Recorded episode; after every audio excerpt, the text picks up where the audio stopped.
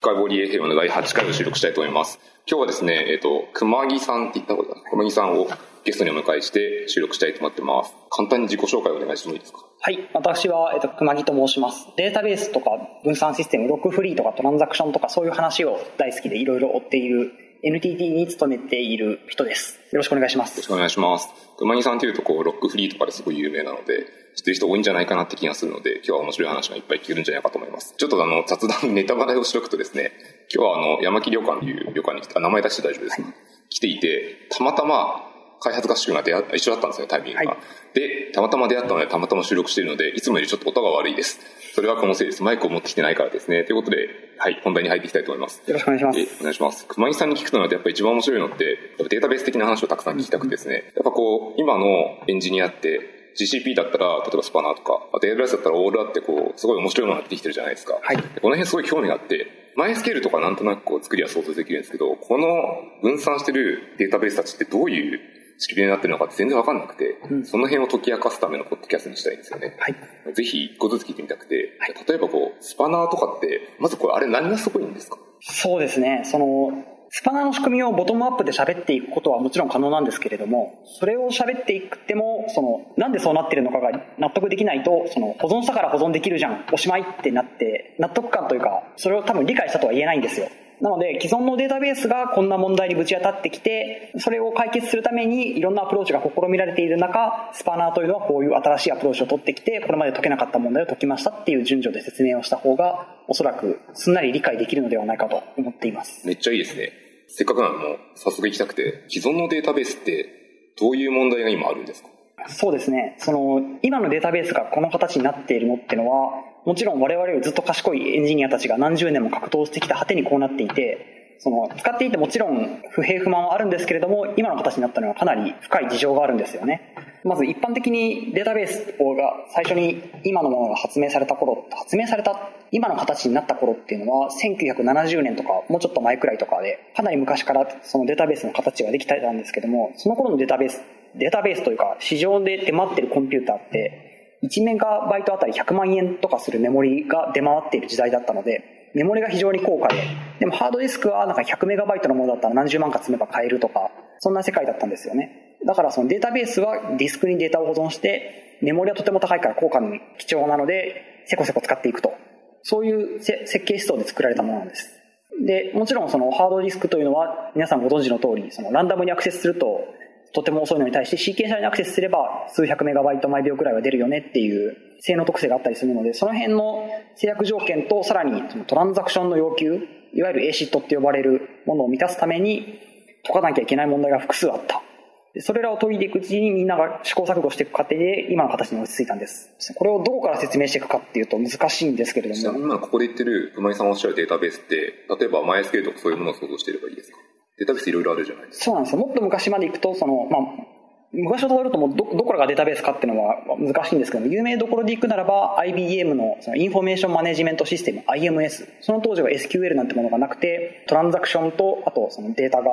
インフォメーショナルにデータが保存されている。まあ、僕もどういうことを行動してるのかは使ったことがないのでわからないんですけども、その頃からデータベースというのは研究が重ねられてきていて、もちろんメモリに入りきらないぐらいのデータを扱いたいっていうモチベーションがある一方で、そのディスクに書いたデータは永続化される。つまりいつデータがで電源が落ちてもデータが消えない。そういう両方の問題を解くための解決策としてのアーキテクチャになってしまっている。うん。で、戻ってそうですね。じゃあどこから説明するかっていうポイントで。そうですね。一般にそのメモリの方が小さいからキャッシュとして使うというのはコンピュータエンジニアリングとしてはよくある解決策なんですけども、キャッシュ、その CPU とメモリの間におけるキャッシュと、そのメモリとハードディスクにおける間のキャッシュっていうのは何が違うかっていうと、ハードディスクに書いたものは消えないんですよ。でも CPU とメモリの間のキャッシュであれば、その CPU とメモリのその電源が落ちたら両方揮発してしまうので、データが消えるタイミングが一緒なんですよね。だけどもハードディスクの場合、一旦書き戻してしまうと電源が消えた時に、えー、と元の状態に戻らないところもある。つまりそのロッククライミングとかでいうところのそのアンカーポイントみたいな形でデータを常に記録しながら、いつどの瞬間に両手両足を手放しても最新の場所に戻れるようにしないといけないっていうのがデータベースの解かなきゃいけなかった問題なので、そのまずバッファープールっていう形でそのメモリの、メモリをディスクに対するキャッシュとして用いてるんですけども、そのメモリに入りきらなくなったデータっていうのはもちろんそのキャッシュに入りきらないってわけですからディスクに書き戻さないといけない。CPU だったらその辺気にせずにやっちゃうんですけども、データベースの場合はメモリに入りきらないかったからたまたまトランザクションとしては終わってないんだけどもディスクに書き戻しますよってことをしてしまうと、その瞬間に電源が切られ切られて再再起動した場合に、やりかけのトランザクションのさらに一部のデータだけがディスクに残った状態でデータベースが再開してしまう。そうなると、復旧時にデータに矛盾せ矛盾が発生してしまって、大変困ったことになると。よくあるひどい例で言うと、銀行で振り込んだけど、それが途中で壊れちゃってみたいなケースもあるってことですよね。そういうことです。なんなら、その、A さんから引き出して B さんに渡したみたいなことをトランザクションした際に、その A さんから引き出したっていう情報がなくなって B さんに振り込んだって情報だけが残ってしまうとか、そうなると銀行が扱っている送料が、その振り込みの移動した額分だけ送料が増えてしまうので、帳簿と合わなくなって困る。これは死活問題だから何とかしてほしい。まあ、至極真っ当な要求なんですけれども。データベースの設計者たちはそれを解くためにデータベースを今作り上げてきたっていうことをやってきたわけですよね。そうなんです。だからその、トランザクションの進行途中にメモリをそのディスクに書き戻す。つまりバファッとして、えっ、ー、と、トランザクション進行としては一貫性はないんだけれども、一貫性のないデータを永続化しなくてはならないっていう矛盾を絶対解決しなくてはいけないっていう状況に立たされてしまったので、もちろんそこに至るまでにいろんな野良、野良、野良っていうとおかしいですけども、いろんな企業のエンジニアがあれこれ試行錯誤をしてきた果てに、1980何年かぐらいに、その IBM のエンジニアたちが書いた、そのアリーズっていう名前の彗星？まあ、アルゴリズムが発明されまして、公開されて、が、まあ、要するにそその当時までに皆さんに信じられてこられた、信じてこられたベストプラクティスの塊なんですけれども、それがその有限のメモリでトランザクションとしての永続性を保ちながら、さらにメモリに乗り切らないトランザクションも一気に実行できるっていう、その矛盾を解決するための唯一の方法、唯一っていうとひどいいですかね。唯一でもないかもしれないけど、その当時の一番いいと思われる方法っていうのがアリーズとして発明されまして、皆さんそれを結構、それが出た当時はもう猫も借子もアリーズっていう形になったので、まあ、もちろんポスグレとかは全然構造が違うんですけれども、ポスグレのエンジニアの方も、マイ SQL のエンジニアの方も、と、ファイアバードとか、あとなんか、噂によると、あの、日立の、あの、ハイ RDB とか、その辺の方々も、あの IBM がやっているベストプラクティス筋だということで、その、多かれ少なかれ参考にしたという話は、各所にいろんな人が口々に言っていました。そのアリーズはちなみにどういう仕組みなんですか？そうですね。まず、アリーズというのは、その、データベースのログの仕方とバッファープールの仕方とリカバリの仕方というのは、これまで話した問題を解決するためには全て見つけずこいであらねばならないという思想になってまして、そのバッファープールっていうのは要するにキャッシュだと思ってもらっていいんですけれども、そこにデータを書いて、そのデータがディスクに、あディスクの一部のキャッシュデータとしてメモリに持ってくるわけなんですけども、そのメモリのデータがディスクに至るまでには必ず、えっ、ー、と、ログの形でディスクに永続化されなくてはならない。だからそのページがそのキャッシュアウキャッシュとしてスワップアウトされるよりも先にログがディスクに着弾しないといけない。つまりライトアヘッドロギングですね。えっ、ー、と、ロギングの方がそのページの書き戻しよりも先に到着しないといけない。でさらにそのログに関しても、その、すでに変更してしまったデータっていうのが、その、一貫性がないにもかかわらず、えっ、ー、と、永続化しなくてはならないっていう、その、いわいわく付きでもないかな。えっ、ー、と、事情ありのデータの、なので、それをディスクに書き戻すんだけども、書き戻す際に、この操作は A さんの口座から10円引いてるんだけども、これのトランザクションはまだ終わってないから、終わったっていう印がつくまでは、その、リカバリ中にこのデータを見ても気にしないようにっていうのが解釈できるような情報を残しながら永続化しないといけないわけです。なるほど。ログがあるからこそ戻すこともできるし、ちゃんとこれ終わったってこともわかるし、っていうことですか、そうです、そうです。だからそのログの中には、その undo のために必要な情報はもちろんのこと、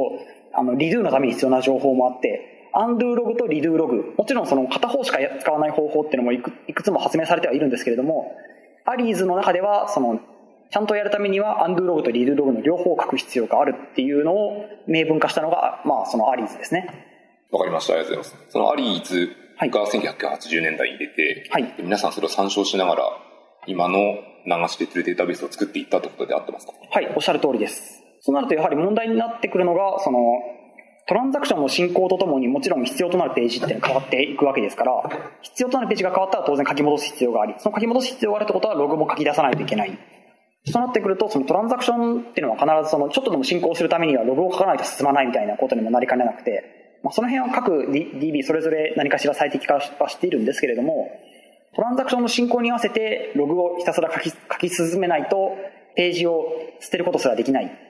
っていうアーキテクチャになっているので、しかもさらにそのログそのものに対しても全部のログに対してログシーケンスナンバーっていう1位な数字を振って、それの代償関係が1位になってるから、そのリカバリーが1方向で済むよっていうのがアリーズの発明なので、その辺をやっていくと、どうしてもそのログシーケンスナンバーの獲得とか、そうですね、その進行に合わせたログの書き方、さらにそのログが永続化してないと進行できないわけですから、それの、え、ー、と、F シンクの待ちとか、持ってくると、ただのページの獲得だけでも結構な時間がかかるっていうのが、アリーズ式、まあ、いわゆる典型的なデータベースにおける主な問題でして、そう直感的に毎回ログをディスクに映像化しないと進めないように見えるので、すごい遅そうなイメージがあるんですけど、はい。どう工夫するんですか？まあ、えっ、ー、と、ディスクに載ってないデータに触ると遅く感じるっていうのは、データベース触ったことある人は大体みんな持ってる直感だと思うんですけども、まあ、もちろんそれにやるためにはそのバッファプールを大きく持つ。つまり MySQL とか使う際にもチューニングでも最初の一歩ではやはり MySQL に食わせるデータ量を、バッファプールに食わせるデータ量を増やす増やすっていうのは最初の一歩だと思いますけども、そこのバッファプールをそもそも大きくしてやれば、メモリでヒットしているので書き戻す必要性が減る。つまり、えっ、と、どうしてもログに書かないといけない回数が減っていく。まあ、その辺が多分、えっ、と、最初の一歩の最適化ですね。わ、かりました。ありがとうございます。で、今お聞きしてきたのは、そのアリーズ、その、抱えてる問題についていろいろ教えてもらったんですけど、うん、この後問題はどう遷移していくんですか？あの、時代軸的に。そうですね。あの、やはり、このネットバーストの時代とかありまして、シングルスコアスレシングルスレッド性能の上昇に頭打ちが見えてきたので、マルチコアの時代に突入したわけなんですけれども、マルチコアの時代になってくると、もちろんその、複数の CPU コアが同時にバッファプールを触りたい。でも、そうなると、バッファプールそのものが、その、ロックで守られてしまうと、複数の CPU コアが同時にメモリに触れないじゃないかと。ここに関しては別にロックフリーすればいいとか、そういう雑な話ではなくて、ちゃんとその、データをディスクに書き戻さないと、えっ、ー、と、永続化できない、永続化って捨てることすら満足にできない事情がありますので、そのマルチコアとかだ、だ、さらにそうですね、メモリの方も、ここ数十年での値段の、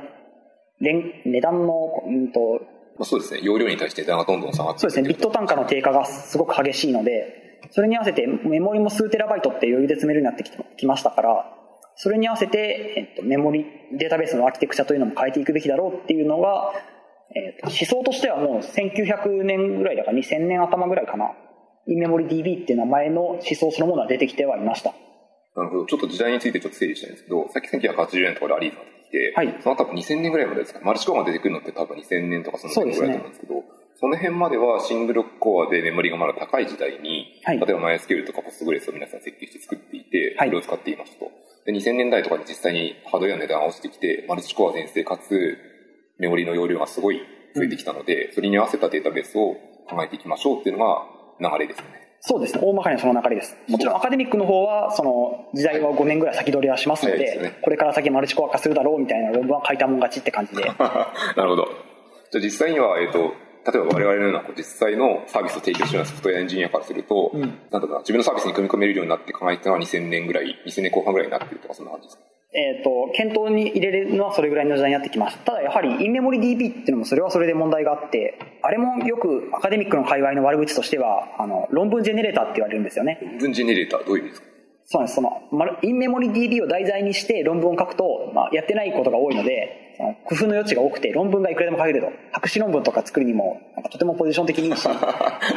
ベンチマークでの性能もすごく出るんですよ。そうですよね。わかりやすいですよね。はい。すればのするだけ早いですからね。これまでの今のに比べるとはるかに早いはずそうです。工夫の余地もとても大きくて、ここの部分を6振り化しましたみたいなことを言ってても、割と、その、新規性が問える。ですけれども、えっ、ー、と、まあ、現在の市場を見てもわかる通り、インメモリ DB は別に MySQL も Postgres も別に絶滅させてないわけですよ。その理由はいくつかあるんですけども、やはりメモリーをそれに必要な分だけ積んだマシンっていうのが、なんでしょうね。ディスクと違ってメモリってあの雑に増やせれないので、やはりそのうちのアプリケーションだったらメモリは絶対512メガ超えないよとか断言できるとかなかなかいないってのと、まあ言うて512メガのマシン割とお値段張りますからね。そんなこんなで、そもそもの、その、イメモリ DB だって振り切る人がそもそもあんまりいなかったっていうのがまず問題になりますし、実はそこまでのその価格を、札束を積んででも性能を出したい人があんまりいなかったっていうのもあるんじゃないかと思ってます。で、まあ、そしてまあ、そのデータベースそのものの研究ってもう、そうですね、もちろん研究してる人はなかなかといるんですけれども、研究のトレンドとしてはあんまり人気がない分野なんですよね。だからその、世の中の人たちもポスグレとか MySQL の裏側どうなってるかって割とブラックボックス扱いしてると思いますけども、まあ、割と興味を集めなかったのもあったんじゃないかという気がしています。うん、なるほど。まあ、そんないろんな力学が働いて、ねインメモリ DB ってあんまり流行んなかった。まあ個人的には、まあ多分断言できる人がいないから、あんまりその製品の意思決定でそれをしない、もしくは売れなかったらどうするんだって気にし始めると製品化にこぎつけれない。まあ、そんないろんな事情があるんじゃないかと思います。わかりました。ありがとうございます。ちょっとまた話を戻して、さっきはマルチカードメモリが増えてきたって時代の時の課題についても取りたくて、その時って、もっと具体的にどういう問題が、例えば、やっぱこう、マイスケとかポスグレを見るとみんな、みんな触ってるのでイメージはきやすいと思うんですけど、はい。何が課題になってきたんですか？そうですね。ライトがかさんできた際のそのトランザクション性能が全然伸びない問題っていうのがあって、リードに関してはマスタースレーブ型とかいろいろ頑張れば、ウェブ各社がやってるように、そうですねリードの性能はいくらでも伸びるんですけども、ライトの性能に関していくと、まあ、ある程度以上は伸びないから、もうページを、テテーブルをもうアプリケーションのレイヤーで横なり縦なりに切っちゃって、一つの、一つのアプリケーションとしての、えっ、と、論理的には一つのテーブルなんだけども、物理的にはいくつものテーブルに分けていて、テーブルをまたがるスキャンとかジョイントとかしたい場合は、ユーザーのレイヤーで頑張るみたいな。そうですね。よくあるあの、垂直分散するか、水平分散してやるかっていう話だと思っていて。そうです、そうです。あの、アプリケーションレイヤー側の人たちが辛くなる話ですよね。そうです、そうです。データベースが例えば物理的に分かれてるものとかを、ジョインうんをアプリレイヤーでしないといけないので、すごい大変です。みんなこれ嫌だと思うので、はい。これが、えっと課題になってきたってことですね。その後に。というよりは、さっきライトの性能が頭打ちっていうのは本質って感じですかそうですね、ライトの性能が頭打ちだからどうにかしなきゃいけないって言ってて、アカデミックの人たちは、あの、まあ、ローブジェネレーター的なポジショントークも兼ねながらも、インメモリ DB ならトランザクション性能が伸びるって言い続けてきた。なるほど。じゃあお前らはインメモリ DB の方にどんどん移行しろ困ってるんだなってこと、困ってるんだったらってことを、えーアカデミックな人はポジションとして持ってたって感じですかね。僕にはそう見えます。で、現実の世界はそうにはなってないそうですね。ですよね。これはならなかったのはなんでですか？さっきもちょっと聞いてる気がしますけど。うーん。多分、もしその瞬間になんかオーパーツ的に最高の実装のインメモリ DB があったらそれなりに流行ったんじゃないかって気がするんですけども、事実としてそういうものは出てこなかったですね。ねだからひょっとしたら何かの表紙で別の世界線があったら、そういうインメモリ DB が世の中を席巻してても不思議ではないかもしれないですけども、少なくともこの世界にはまだないことになってますね。なるほど、わかりました。ありがとうございます。じゃあもうちょっと先に進みたくて、今こう、そのマルチコア、かつメモリが増えてきた時代の課題について教えてもらったので、その後どういう課題が出てきたんですか？冒頭で話し話していたこう、スパナーとかオーロラにだんだん近づいてきます。そうですね。その、スパナーとかオーロラは、スパナーもオーロラも結構出自は違う感じなんですけれども。オーロラの方を先に言うならば、オーロラはかなりデータベースの仕組みをアリーズからよく理解している人がフルスクラッチで設計し直したように見えるんですよ。何がすごいかっていうと、かなり冒頭の方に説明したように、メモリに載ってるデータっていうのは、トランザクションの進行に合わせて、いろいろのっぴきならない事情によって、そのトランザクションとして終了してなくても、手放さなきゃいけないとか、データベースってやはり、ハードディスクもそうですけども、ランダムアクセスが発生しがちなんですよね。特にディスクのページの書き戻しとか言い出すと。オーロラの場合は、実はその、中途半端なデータをディスクに書き戻してしまった場合に、それが復旧できるように、あの、リドゥ、じゃアンドゥログの形でも、その、ライトアヘッドログを進めないと、トランザクションと進行できないんですけれども、普通のデータベースがですよ。オーロラの方は、アンドゥログの情報をログの中に含めなくても、その、このトランザクションをどう書き換えたかっていう情報だけをリドゥの形で延々と記録し続けていけば、その受け取る側のマシンというのが、実はその、普通のデータベースであれば、ログっていうのは受け取るのはハードディスクなんですけども、オーロラの場合は、クラウドが受け取るんですよ。うんうん。つまり、その、コンピューター同士の間で、そのリドゥログがやり取りされて、リドゥログを受け取った側の方でいろんな解釈の余地があるっていう仕組みになっているので、ページに関しても、実は、その、普通はキャッシュのアーキテクチャって言ったら、その、メモリに載ってたらメモリの読むし、メモリなかったらディスクの、えー、と読むし、メモリの方に、えー、と空きがなくなったらメモリの中でいらなさそうなものを選んでディスクに書き戻すっていう手順を取ると思うんですけれども、オーロラに関して言うと、そのメモリに乗り乗り切らなくなったから、えー、と書き戻すっていう手順が一切なくなっていて、過去のリドゥログが全部クラウドの中で保存されているので、そのリドゥログからページそのものが復旧できるはずという前提のもと、そのページの一貫性を、えー、と担保する責任というのをクラウド側に押し付けてしまって、マスター側の方はひたすらリドゥーログを気ままに吐き出し続けるマシンとして、えっと、ページ、メモリが欲しくなったら、ずっとトランザクションとして吐き出し済みのページだけを全部きれいにしちゃって、メモリとして開放することができる。そのタイミングでは、えっと、メモリに書き、メモリをディスクに書き戻す必要がなくなる。っていうアーキテクチャになっているので、インメモリ DB と同じように、そうですね、インメモリ DB も、その、揮発がない、揮発したりしない、まあ、スティールって専門用語で言うんですけども、それがないので、アンドゥ情報を書く必要がないんですけれども、それと同じようにオーロラもアンドゥ情報をディスクに書く必要がない。じゃあ、これはインメモリ DB なのかっていうと、そうそうでもなくて、ページの一貫性とかを復旧する責任というのをクラウド側に押し付けているおかげで、えっ、ー、と、インメモリ DB と違ってメモリに入りきらないデータであっても処理が可能。なんか、アマゾンの人はなんかテラバイト級のデータベースも全、ペペタバイトまでいけるって言ってたっけ？まあ、いけると言っていて、おかげでリリルログ一辺倒になったからチェックポイントもいらなくなったんですよね。チェックポイントってよくデータベースの界隈で勘違いしてる人が多いんですけども、その、まあその辺は、アリーズのチェックポイントと MySQL のチェックポイントが全然違いすぎるあたりからも、なんかいろいろ問題はあって、チェックポイント自身だけでも論文が大量に積まれているので、一言でチェックポイントって言ってどれのことかはわかんないんですけども、一般にそのデータベースのチェックポイントって、で、いろんな人が想像するのはメモリに書いてあるデータをディスクにひたすら書き戻しちゃうこと。で、そこで一貫性を保つことって言って、言うんですけども、まあ、まあ、それも一つの実装ではあるんですが、この説明はいらない方、いらないような気がしてきた。ちょっと戻ってもいいんですけど、はい、聞きたいのは、その次リルログ、リルログの方を、例えばこう AWS とかってクラウドにもつけてるからいいっていう話だったじゃないですか。はい、質問があって、その redo log は絶対落ちないっていうのは保証するんですか？絶対落ちないってまではもちろんご存知の通り、ね、AWS 自身も別に、あの、はい、49とかなんとか9とか言って、はい。はいなのでそ、その程度の信頼性ではあるんですけども、えっと、そういうレベルでは落ちないと保証しています。確かオーロラの中では6多重で保存すると言っていて、えっ、ー、と、 availability zone 3つに、えっ、ー、と、それぞれ2個ずつで合計6って言っていて、そうですね。なぜ3じゃなくて6なのかっていうのは AWS の公式ブログにいっぱい書いてありましたけれども、そうですね。そういうレベルでは、えっ、ー、と、クラウド側は一貫性を保つことを約束していますね。そうでおっしゃる通り、絶対は僕らの世界にないので、はい、まあ、ある程度のところでリスクを共有するしかなくて、そのぐらいの介護率、使う性とかであれば、全然いいでしょうっていう形で割り切って使うっていうのは全然いい、普通ですよね。そうですね。S3 を信用するかしないかっていうのはもちろんあるんですけども、S3 よりも丈夫である必要は別にないないので、もちろん世界中の Amazon のデータセンターに隕石が降り注ぐ可能性はなきにしもあらずなんですけれども、まあ、まあ、そうですね。その、例えばデータセンター3つにピンポイントに隕石が落ちることを考えるよりは、はい。使った方が僕らは楽ですね。そうですね。めっちゃ面白いと思います。はい、えっ、ー、と、今ちょっと聞いてて面白かったんですけど、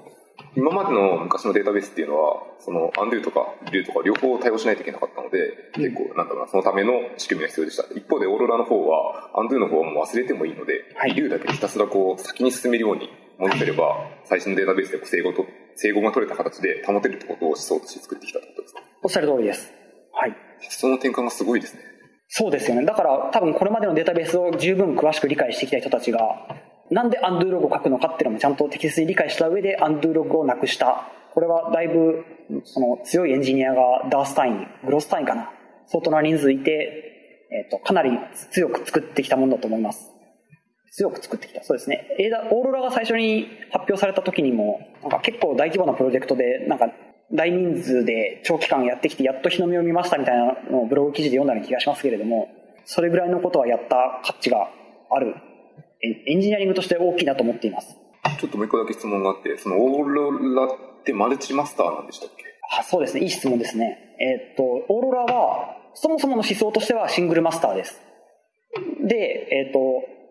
だけども multi-master にしたいっていう要望が別であってですね。まあ、その多分声が根強かったんでしょう。えっ、ー、と、一部の availability zone で、 availability zone えっ、ー、と、一部のリージョンで、えっ、ー、と、オーロラ multi-master というのが最近順次解禁されているというか、新規デプロイされています。といっても、えっ、と、その、どうやら中身の話をみ、なんとなく、もちろん詳しい話は公開されてないんですけれども、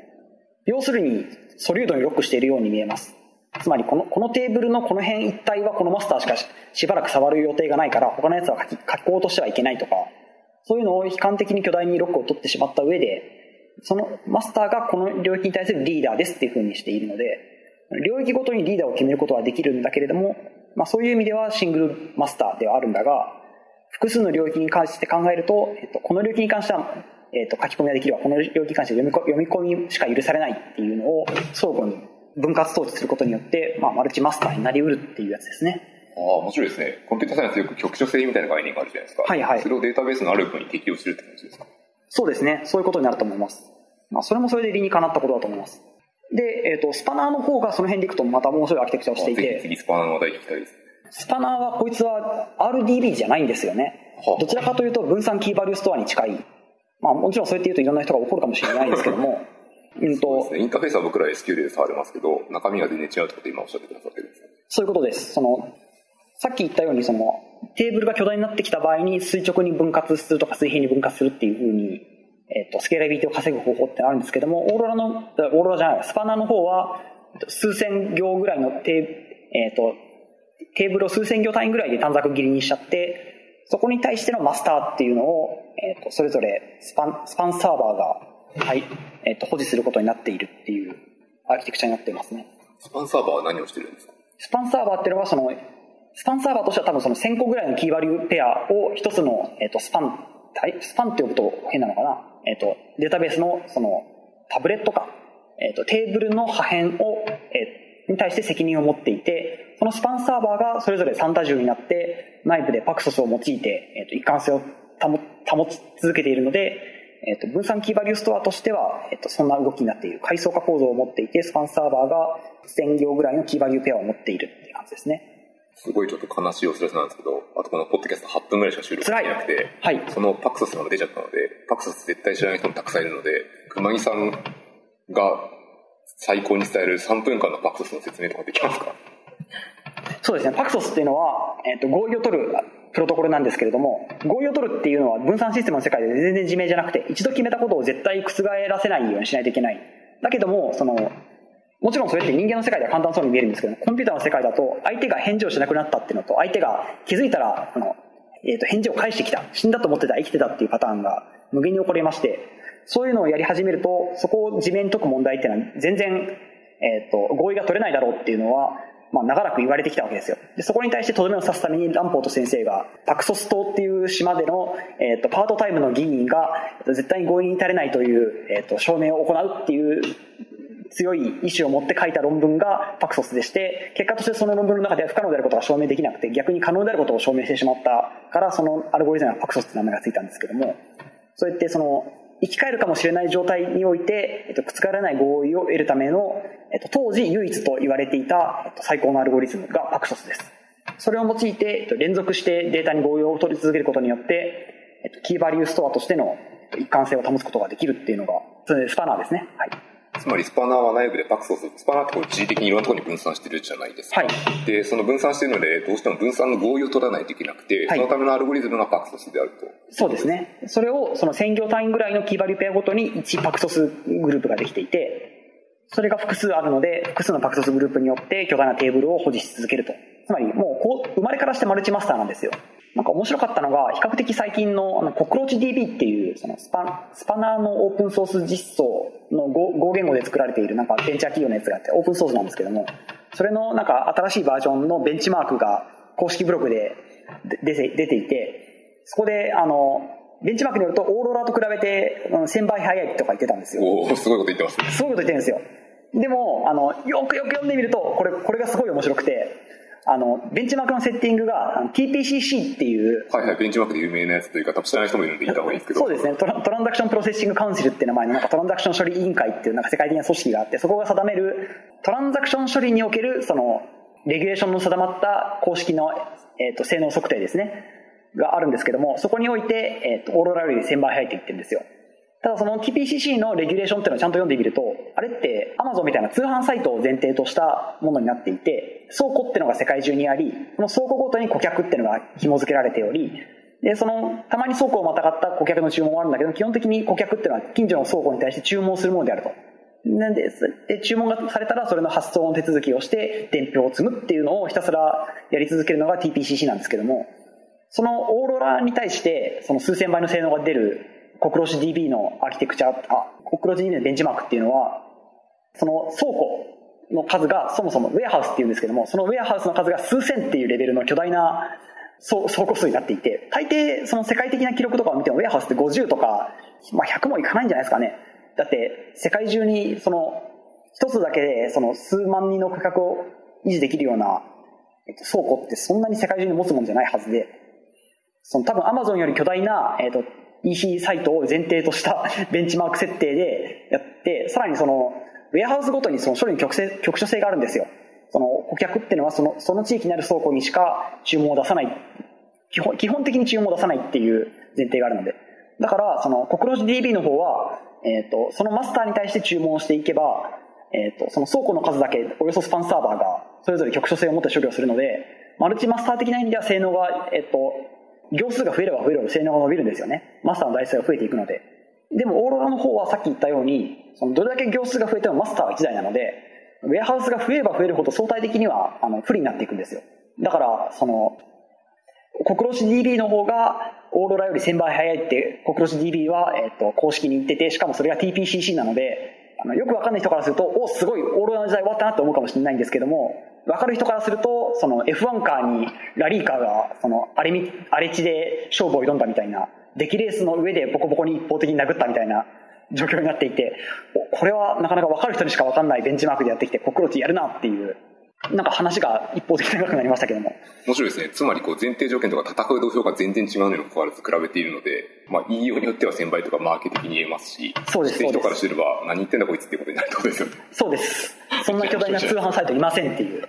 なんならその TPCC のそのアーキテクチャも絶対 Amazon こんなバックエンドしてないはずなので、だって倉庫ごとに顧客が紐付けられて普通そんなことなんないなんないんじゃないですかね。今聞くと俺、あれですね、その国土 GDP は一応スパナーのオープンソース実装っぽい形になっているので、でね、スパナーとオーロラは本当に思想が全然違うんですね。そうです。作り方というか数字がちょっと。根本的に違うんです。よくわかりました。オーロラの方はどっちかというとさっき言ったように、こうマルチマスターに寄せてはちょっといるけど、本来はシングルマスターなので、うん、その作りになっていますし、スパナーの方はもともとマルチマスターでなるような、もともとパクサスに由来してるって話だったので、はい、その方に作られているので、全然こう戦う土俵が違うということですね。つまり僕らエンジニアにとっては、スパナーとオーロラはこういう特性で作られてるんだっていうことを理解して、例えばこのサービスによってこう、使いたいデータのレコードとか全然違うじゃないですか。はい、理解して使い分けるのは本当は良かったりしますか？そうですね。なんでそう、気持ちともどう、どう使い分ければいいんですか？雑なこと言うならば、とりあえずオーロラを使ってればいいんじゃないかっていうのが僕のあの短い回答でして、でもそのワークロードをしっかり考えてた際に、さっき話したデキレースのように、この枠、完全に局所性がこうやって効いてくるから台数を増やした方がいいとか、そういうのを自信を持って言える場合であれば、スパナーをぜひ使ってくださいというのが多分、誠実な答えです。まあ、おっしゃる通りで、現実的には、大体、ほとんどのサービスってシングルリージョンとは一つで十分なものばっかりなので、うん、であればオーロラを使うのが安定だなっていうのは、なんか僕はすごい納得感があります。はい。僕もそう思います。スケールしてから考えればいいんじゃないかって思っちゃいますね。はい。まあ、スケールした頃にはサービスも増えてるので、エンジニアの技術いっぱい使えると思いますし。わかりました。ありがとうございます。ちょっと収録時間的にもギリギリなので、最後に一個だけ聞きたくて、熊井さんってこの後データベースからってどうなっていくと思いますか？展望っぽいやつ。そうですね。コンピューティングにかかるコストっていうのは、現在世界でも下がり続けている一方で、現在コンピューティングのパワーを一番高く売っている業界の一つが、いわゆるオラクルとかがやってるような online analytics processing、OLAP って呼ばれる分野なんですが、それはいわゆるデータベースの巨大な join とかやるやつですね。で、データベースのその、オラクルに対抗するためなのかわかんないですけども、オーロラとかスパナーっていうのは、最近のその技術の発表を見ていくと、そういう分析処理をめっちゃ早くしていくっていう方向に頑張ってて、それ結構アカデミック的にも筋がいいことが分かってるんですよ。だからその、オラクルの画像を崩しに行くっていうフェーズにおいて、クラウドの DB はそろそろ本気でやっていくっていう殺意が見えてますし、オラクルは多分結構前からその殺意に気づいたので、クラウドに対して、あ、これは真面目にやっていかないと市場を食われるぞって気づいて、急ピッチで投資を進めているように見えますね。本当に時間になってしまったので、残念ながらここで切り上げざるを得ないので、料理さんはいつか出会った時に続編を収録できたらなと思います。はい、よろしくお願いします。ぜひぜひまたお願いします。ということで、今日の収録は以上です。ありがとうございました。ありがとうございました。